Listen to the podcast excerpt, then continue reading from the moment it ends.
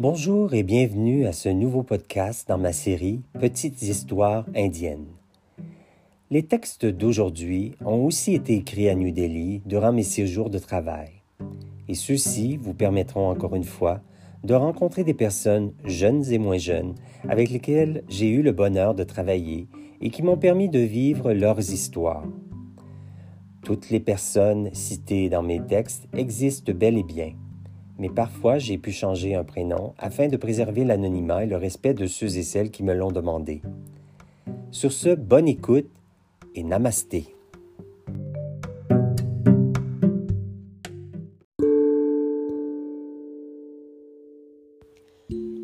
Chandu. Comme chaque matin depuis des mois à Papankalan, je retrouvais sur le pas de la porte de ma classe de couture une petite fille, un bébé, du nom de Chandu, ce qui veut dire lune. À quelques reprises, j'avais pu voir sa mère, une jeune et jolie fille, la déposer, sans que jamais je ne pose de questions. Lentement, j'ouvrais la porte cadenassée. Je prenais la petite dans mes bras la déposait sur le tapis Il lui donnait quelques blocs de bois pour qu'elle puisse s'amuser. C'était tout comme si l'enfant savait que dans quelques minutes, la classe s'animerait et elle ne serait plus seule. Durant les prochaines heures qui suivraient, les femmes deviendraient pour Chandu ses Didi, ce qui veut dire ses tantes en hindi.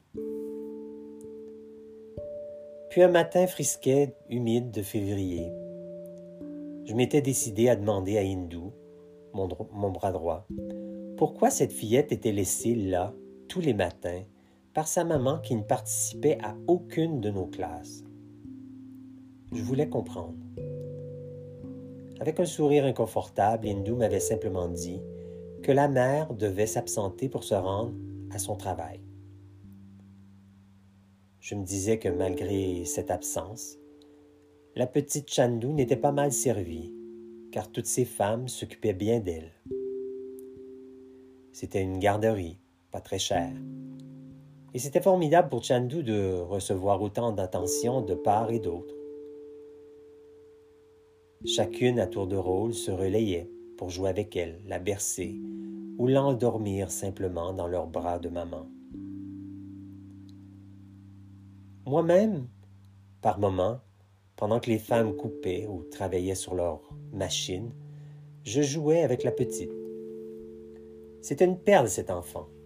Pas un mot, pas de pleurs, simplement des petits gazouillis et des rires de bébé. Je la trouvais bien calme pour une enfant de son âge. J'étais en mesure de comparer puisque dans ma classe, la plupart des autres mamans venaient avec leur bébé et tous n'étaient pas si calmes.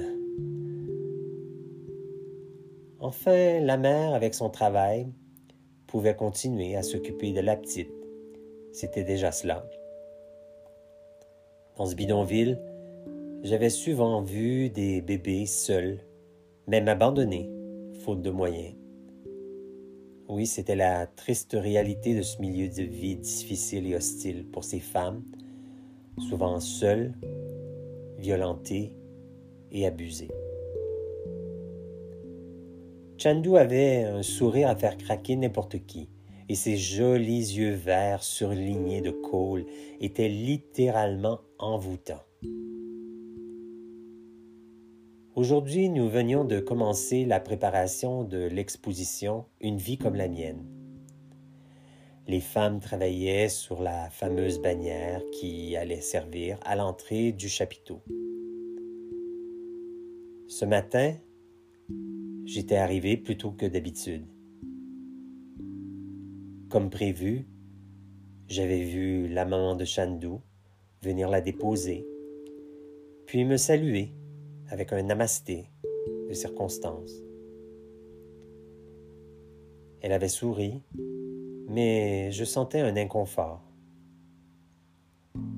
Dans son joli sari, elle avait fait un signe de la main à un homme dans la ruelle, trois fois son âge, Puis tous les deux étaient repartis ensemble. Pendant quelques jours, j'avais observé le même scénario. Toujours avec un homme différent. Je venais de comprendre. Oui, le portrait était complet. La petite Chandou, abandonnée tous les matins sur le pas de ma porte de classe, était l'enfant d'une fille mère qui se prostituait pendant que ses Didi s'occupaient d'elle. J'aurais voulu courir, rejoindre cette femme, lui dire de venir en classe, la convaincre qu'il y avait d'autres alternatives. Mais lesquelles vraiment? Ce matin-là, j'ai pris la petite dans mes bras. Je ne l'ai pas déposée tout de suite. Je la serrais fort, comme si j'espérais au fond de moi que des jours meilleurs puissent venir l'aider, elle et sa maman. Mais encore, je me sentais vraiment impuissant devant tant d'injustices de la vie. En fin de classe, j'avais pris Hindu, ma collègue, à part pour lui glisser un mot sur le sujet. Puis elle m'avait répondu. Tu sais, Daniel, je comprends ce que tu me dis. Je comprends cette histoire. Mais pour nous, pour moi, c'est ce que nous appelons simplement vivre son karma. Ce à quoi je n'ai pu rien répondre, car après tout, j'étais en Inde, n'est-ce pas?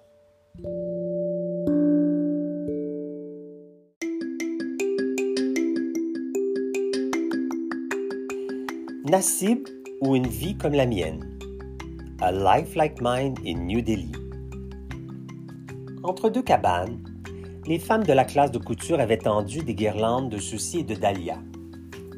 Les petites chèvres de Farouk et de Shahrukh deux de mes élèves, étaient attachées à une montagne de vieux pneus qui servait de haie d'honneur vers cette tente colorée installée dans le square pour l'exposition des enfants. Nous aurions bien sûr quelques dignitaires aujourd'hui les représentants de Vidia, le conseil d'administration, la directrice, des gens d'UNICEF Inde seraient aussi présents. Tous pour honorer le travail des enfants. Dans la ruelle, deux vieilles dames au dos arrondi par le poids des années balayaient, pendant que Sangita, Farina et Menakshi, trois femmes de ma classe de couture, installaient de leur côté la bannière de l'exposition sur laquelle elles avaient patiemment cousu et brodé les lettres suivantes. A life like mine. Une vie comme la mienne. Ceci faisait référence au projet créatif que nous avions fait durant toute l'année ensemble. De mon côté, j'attendais l'un des enfants, Nassib, J'espérais qu'il ne me ferait pas faux bon. C'était un élève brillant. Et je savais pertinemment que cette fête serait un point tournant pour lui. Souvent, Nassib ne venait pas en classe, mais je savais que son père tenait absolument à ce qu'il travaille. L'éducation n'était pas une priorité compte tenu qu'il fallait plutôt s'assurer d'avoir quelque chose à manger sur la table. Dans une cabane improvisée en bord de route, je l'avais aperçu un jour alors que j'étais en direction de Papankalan. Nassib s'occupait de laver des voitures stationnées devant une bicoque. Parfois, alors que je passais euh, sur la route dans ma voiture, je lui lançais un Namasté Nassib, Kahale. Comment vas-tu, Nassib? Puis d'un seul coup, il lançait son vieux chiffon pour enfourcher son vélo et nous suivre à toute allure pour rejoindre la classe. Malgré son visage souriant, Nassib cachait beaucoup de peine. Cela se voyait dans ses grands yeux noirs. À plusieurs reprises, j'étais allé le chercher chez lui pour qu'il vienne en classe. Son vieux père me regardait toujours d'un air hébété, se demandant pourquoi un étranger, un blanc, un Gora comme on les appelait ici, s'intéressait à l'éducation de son fils. Avec ma collègue hindoue, nous prenions toujours le temps de raconter au père comment Nassib était un bon élève, qui devait l'encourager de venir en classe. C'était si important. Une fois qu'il avait entendu notre message, à chaque fois, il nous faisait signe du revers de la main de l'amener en classe avec nous. Nassib, tout souriant, prenait donc son vélo et nous suivait, tout sourire, de pouvoir rejoindre ses amis en classe. Peu à peu, il nous faisait confiance. Il savait que nous voulions l'aider à nourrir des rêves. Cette journée-là, pour la fin du projet, nommé Une vie comme la mienne à New Delhi, nous avions installé les grands tableaux des 15 jeunes artistes de ma classe. Rien n'avait été omis pour mettre en valeur les œuvres des enfants. Sur chacun des tableaux de présentation, les dessins des enfants étaient installés, avec leurs photos, des collages, des rubans, des paillettes. Dans le petit square de terre battue, qui était normalement plus un dépotoir qu'autre chose, on avait déposé des carpettes multicolores pour rendre la fête encore plus chaleureuse. Nous avions rêvé ensemble de ce moment depuis des mois même, et nous étions là, enfin. Les femmes du cours de couture avaient travaillé des heures pour fabriquer la bannière qui servirait de premier coup d'œil à l'entrée de l'expo. Elles étaient fières. Pendant que de mon côté, je serrais la main à certains invités, je voyais du coin de l'œil que les enfants trépignaient. Je fis signe à une volontaire, Mary, de bien vouloir faire entrer les enfants sous le chapiteau d'abord afin qu'ils puissent découvrir l'installation de leurs œuvres. En randonnion, ils entrèrent et eurent la surprise de découvrir les œuvres magnifiques qui les représentaient. Depuis des mois, nous avions tout préparé en pièces détachées. Et c'était pourquoi mes jeunes artistes n'avaient pas vraiment saisi l'ampleur de ce projet. Aujourd'hui, de découvrir dans une œuvre qui regroupait tous leurs projets de cette année les impressionnait. Les yeux remplis d'étincelles les enfants étaient exaltés par tant de beauté. Au même moment, dans un élan de fierté, Nassim nous demanda d'être pris en photo avec son œuvre à lui, ce qui nous imposa de faire la même chose pour tous les autres enfants qui souhaitaient aussi immortaliser ce moment. Dans ma tête, je n'avais aucunement imaginé ce moment avec Nassim, lui si peu confiant habituellement, je découvrais un enfant différent ce jour de fête. Pendant que Mary et d'autres volontaires continuaient la prise de photos, j'allais montrer notre nouvelle classe de couture aux représentants d'UNICEF. En marchant dans l'une des ruelles, je sentis quelqu'un tirer sur ma kurta. C'était Nassib. Il me fit signe car il souhaitait me parler, mais pas devant les invités. Je le pris à part dans la ruelle. Il me dit Sergi, je suis venu aujourd'hui car pour une fois j'ai vraiment réussi quelque chose de bon. Mon père serait fier de moi. Je souris, puis lui dis Mais tu sais, Nassib, moi aussi je suis très fier de toi, et tu sais. Mais j'ai eu peur que tu ne viennes pas à la fête aujourd'hui. Sergi, alors qu'il hésitait, je vis quelques larmes dans ses yeux. Je souhaite vraiment continuer à venir en classe. Mais Sergi, je veux surtout apprendre avec vous. Mais Nassib, tu peux continuer à venir apprendre avec moi encore quelques mois. Et lorsque je repartirai au Canada, je suis certain que tu trouveras d'autres bons professeurs comme Rinou ou Sarabjit qui s'occuperont bien de toi. Ses grands yeux noirs me fixaient comme s'il s'apprêtait à me dévoiler quelque chose d'important. Il me dit Mais non, non, Sergi, vous ne comprenez pas. Il faut absolument que ce soit vous, car il n'y a personne comme vous qui sait me comprendre. J'étais bouche bée. Je lui dis merci. Et je lui promis que nous allions reparler tout cela après la fête. Nassib avait réussi à dessiner, comme tous les autres enfants, sa vie à New Delhi. qui, malgré tout, n'était pas reluisant.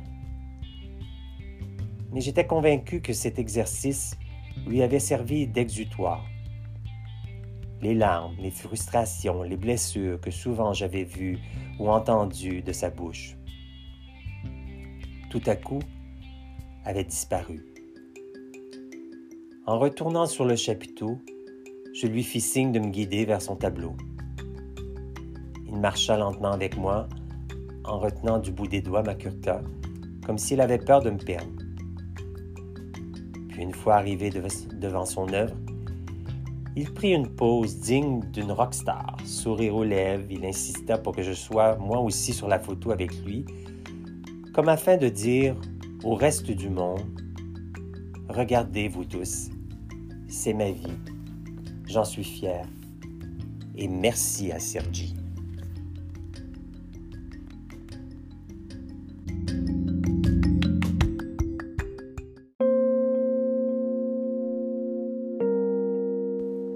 Zinat ou un peu d'espoir pour demain.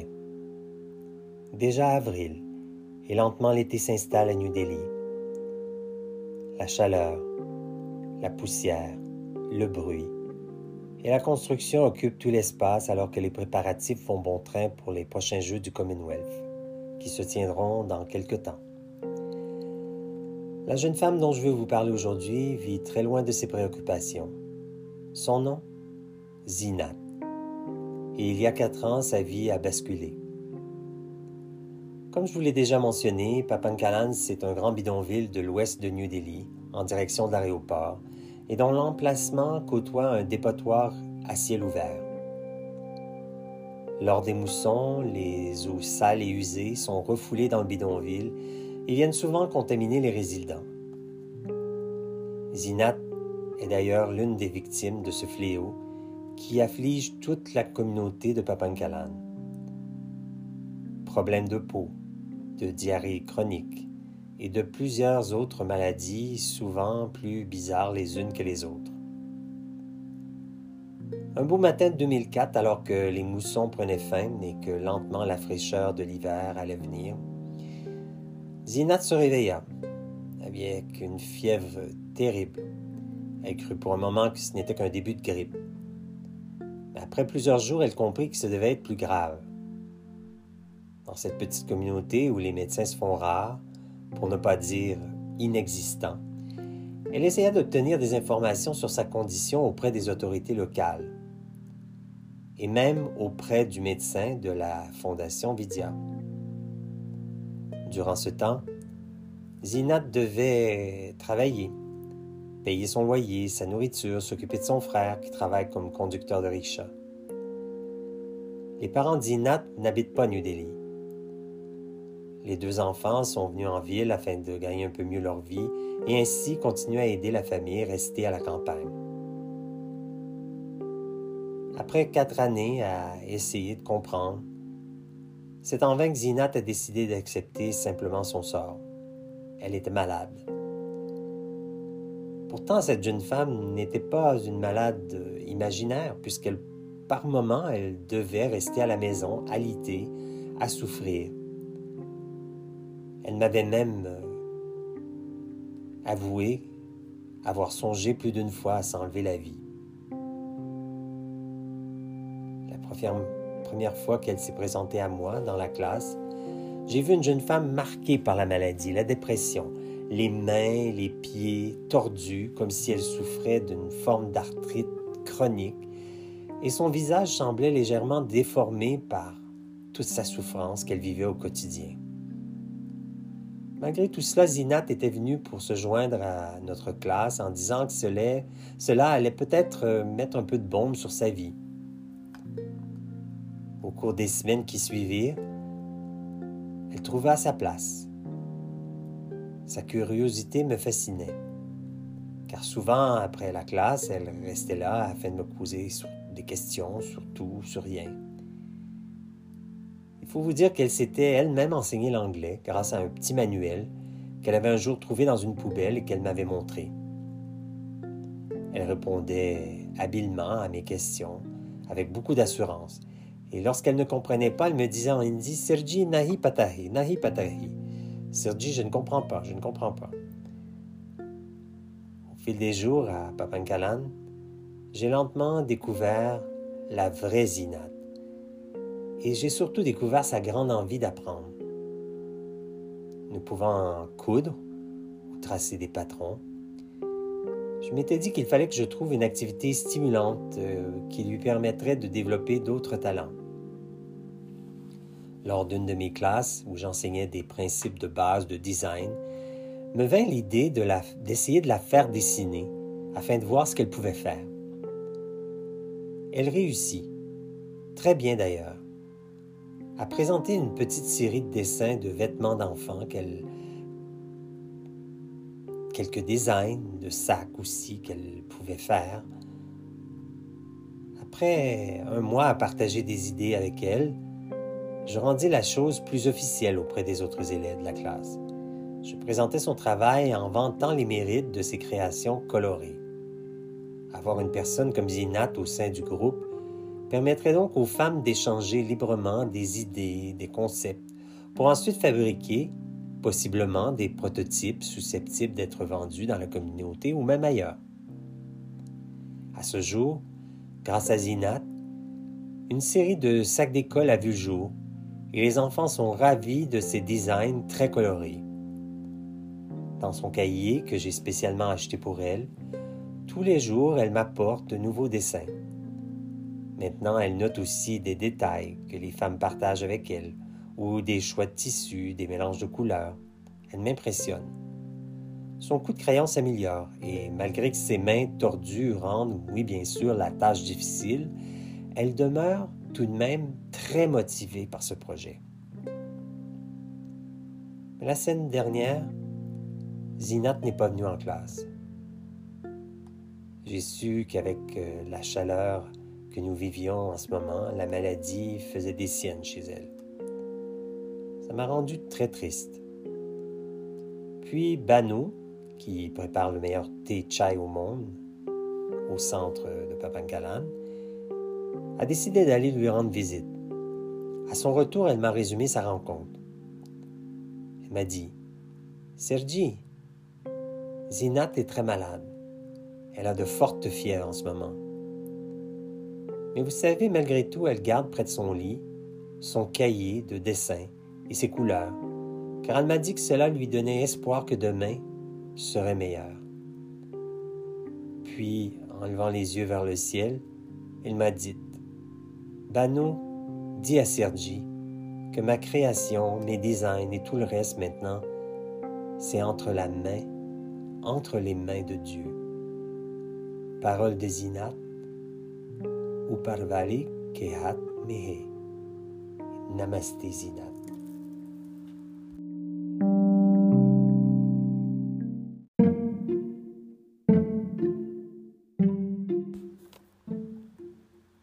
Samir et Ashraf, ou des perles qui se forment dans la coquille du cœur. C'est le matin. Le coq chante. Quelques têtes se dressent sur les toits après une difficile nuit au sommeil agité. La chaleur ambiante de 45 degrés Celsius donne souvent des maux de tête aux familles nombreuses qui habitent le bidonville.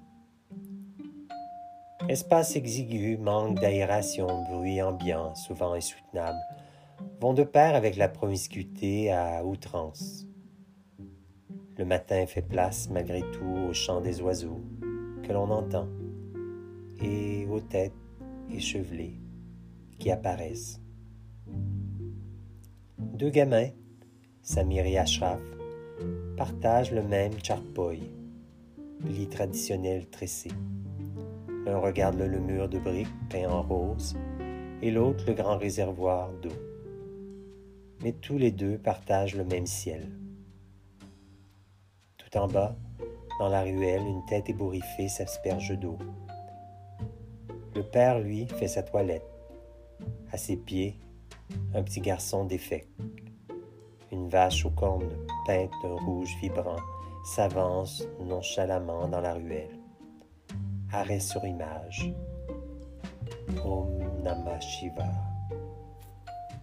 Om Namah Shiva. Pour un instant, j'entends dans ma tête la voix de Samir et Ashraf me répéter Sergi, pourquoi vous partez? Sergi, pourquoi vous partez? Je regarde le toit où je les imagine tous les deux encore somnolents, les yeux remplis de larmes. Ces deux garçons ont eu un impact très fort sur moi cette année. Ils sont toujours venus en classe malgré la difficulté rencontrée auprès de leur famille. Le père, un musulman, très orthodoxe, que je voyais tous les matins à mon arrivée à Papankalan, ne m'a jamais adressé un salam alaikum, bonjour. Son regard n'a jamais osé croiser le mien. À travers les briques ajourées de la cahute, je vois tous les frères, les sœurs de Samir et Ashraf entassés comme des sardines dans cette pièce. Certains sont à demi éveillés. Les jeunes femmes sont couvertes d'un voile. Les enfants, eux, sont entassés à droite, à gauche sur le sol dans leur kurta. Les bruits de la ruelle envahissent tout l'espace. Rien de surprenant. Simplement le chaos ambiant de ce bidonville. Ce matin, comme d'habitude, le père reprend son rituel en déblatérant à tue-tête toutes sortes de sottises sur l'école et les programmes que nous dispensions. La mère, plus conciliante et modérée, lève les yeux vers le ciel en implorant Allah. Quelques enfants se querellent autour d'une série de bidons d'eau. Une vieille dame en sarré rouge, l'œil rabot. Calol, Matcaro! Laissez les bidons tranquilles, j'en ai besoin pour ma famille. À cause de vous, mes enfants seront en retard à l'école. Vilain, vilain, cello, cello, allez, partez. Samir et Ashraf jettent un coup d'œil de la toiture. Ils m'aperçoivent. Good morning, Sergi. Je leur fais signe de la main en les invitant à venir me rejoindre en classe. La chaleur enivrante laisse des effluves de toutes sortes remplir l'espace, mais personne ne semble s'en préoccuper. Huile de friture, excréments, encens, gasoline, j'en passe. Avant même que je n'aie le temps de me rendre à ma classe du deuxième étage, Samir et Ashraf m'ont déjà rattrapé pour porter mes sacs. Les garçons, dans leur kurta de coton, et leurs koufis musulmans entrent dans la classe en prenant soin d'abandonner leurs sandales sur le pas de porte. C'est la coutume. Devant le centre, un tête de casseroles, de machinerie, un va-et-vient incessant indique que la journée vient de commencer à Papankalan. Le tambour résonne dans la classe du dessous. C'est l'assemblée. Vite, nous accourons avec les enfants afin de participer.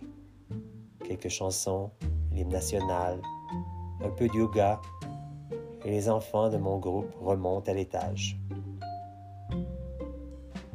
Aujourd'hui, dernier jour de classe, nous terminons notre activité de dessin par un projet de ville imaginaire. Semer un peu de rêve. Des immeubles aux formes drôles, multicolores, avec des personnages venus d'ailleurs, se laisser aller à la fantaisie du moment pour créer quelque chose qui n'existe pas quelque chose qui sort de l'ordinaire, du quotidien. Voilà, c'est le projet du jour. Les enfants utilisent de grandes enveloppes de papier craft et dessinent avec aplomb leur cité du futur. Bien sûr, des rires, des commentaires, des échanges fusent dans la classe. Après tout, c'est la dernière journée avant les vacances. Il y a de l'électricité dans l'air.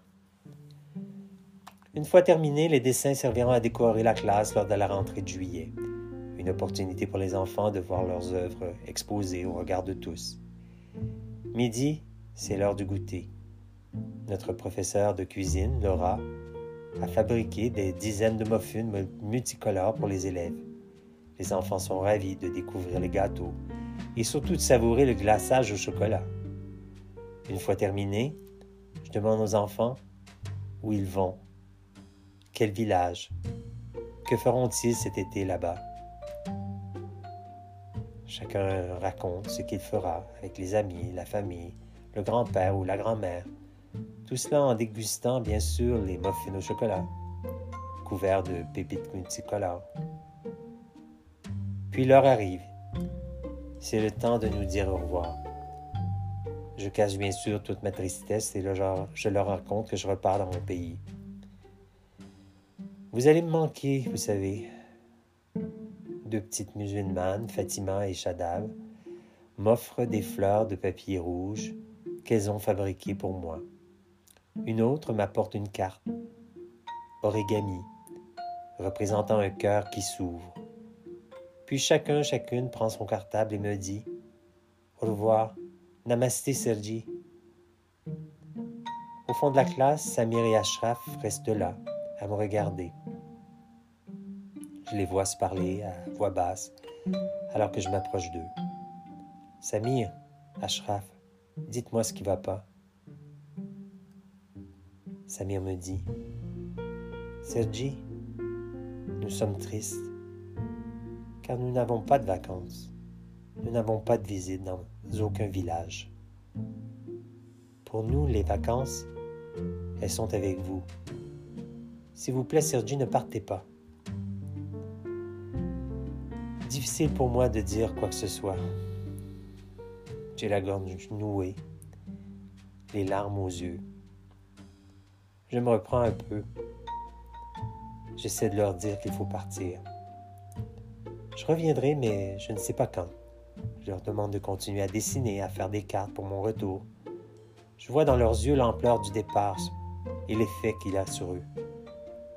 Entre le moment où nous sommes rencontrés ce matin, les sourires sont maintenant disparus.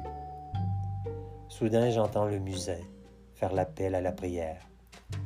Au bas de l'escalier, un homme lance un cri. Je reconnais la voix du père des garçons. Le regard surpris, Samir et Ashraf se lèvent en vitesse, enfilent leurs sandales, se précipitent dans l'escalier en criant au père qu'il descende. Puis, dans un grand fou rire, ils remontent en vitesse pour me donner en guise de surprise une carte qu'ils ont fabriquée pour moi. Je les regarde tous les deux, contents de me faire ce cadeau. Avec leur sourire et leurs yeux étincelants, je me sens plus seul, et eux non plus. Ils m'ont écrit Merci Sergi et bon voyage. We love you. Signé Samir et Ashraf.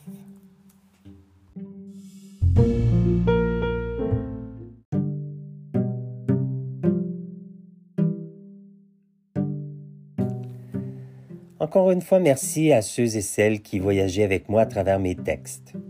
C'est toujours un plaisir de partager ces expériences avec vous et de vous savoir à l'écoute. Pour terminer, ce paragraphe qui parle de Rudyard Kipling, l'écrivain de l'île au trésor, et comment nous restons tous marqués par l'enfance. De sa naissance à Bombay le 30 décembre 1865, Kipling reste doublement marqué.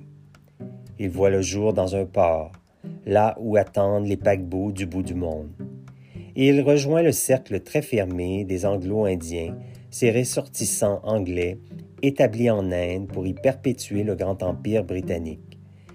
Celui qui, dans son autobiographie, écrit Donnez-moi les six premières années de la vie d'un enfant, et je vous donnerai le reste, se trouve plongé dans une enfance enchantée dont il ne cessera d'être nostalgique toute sa vie. À très bientôt.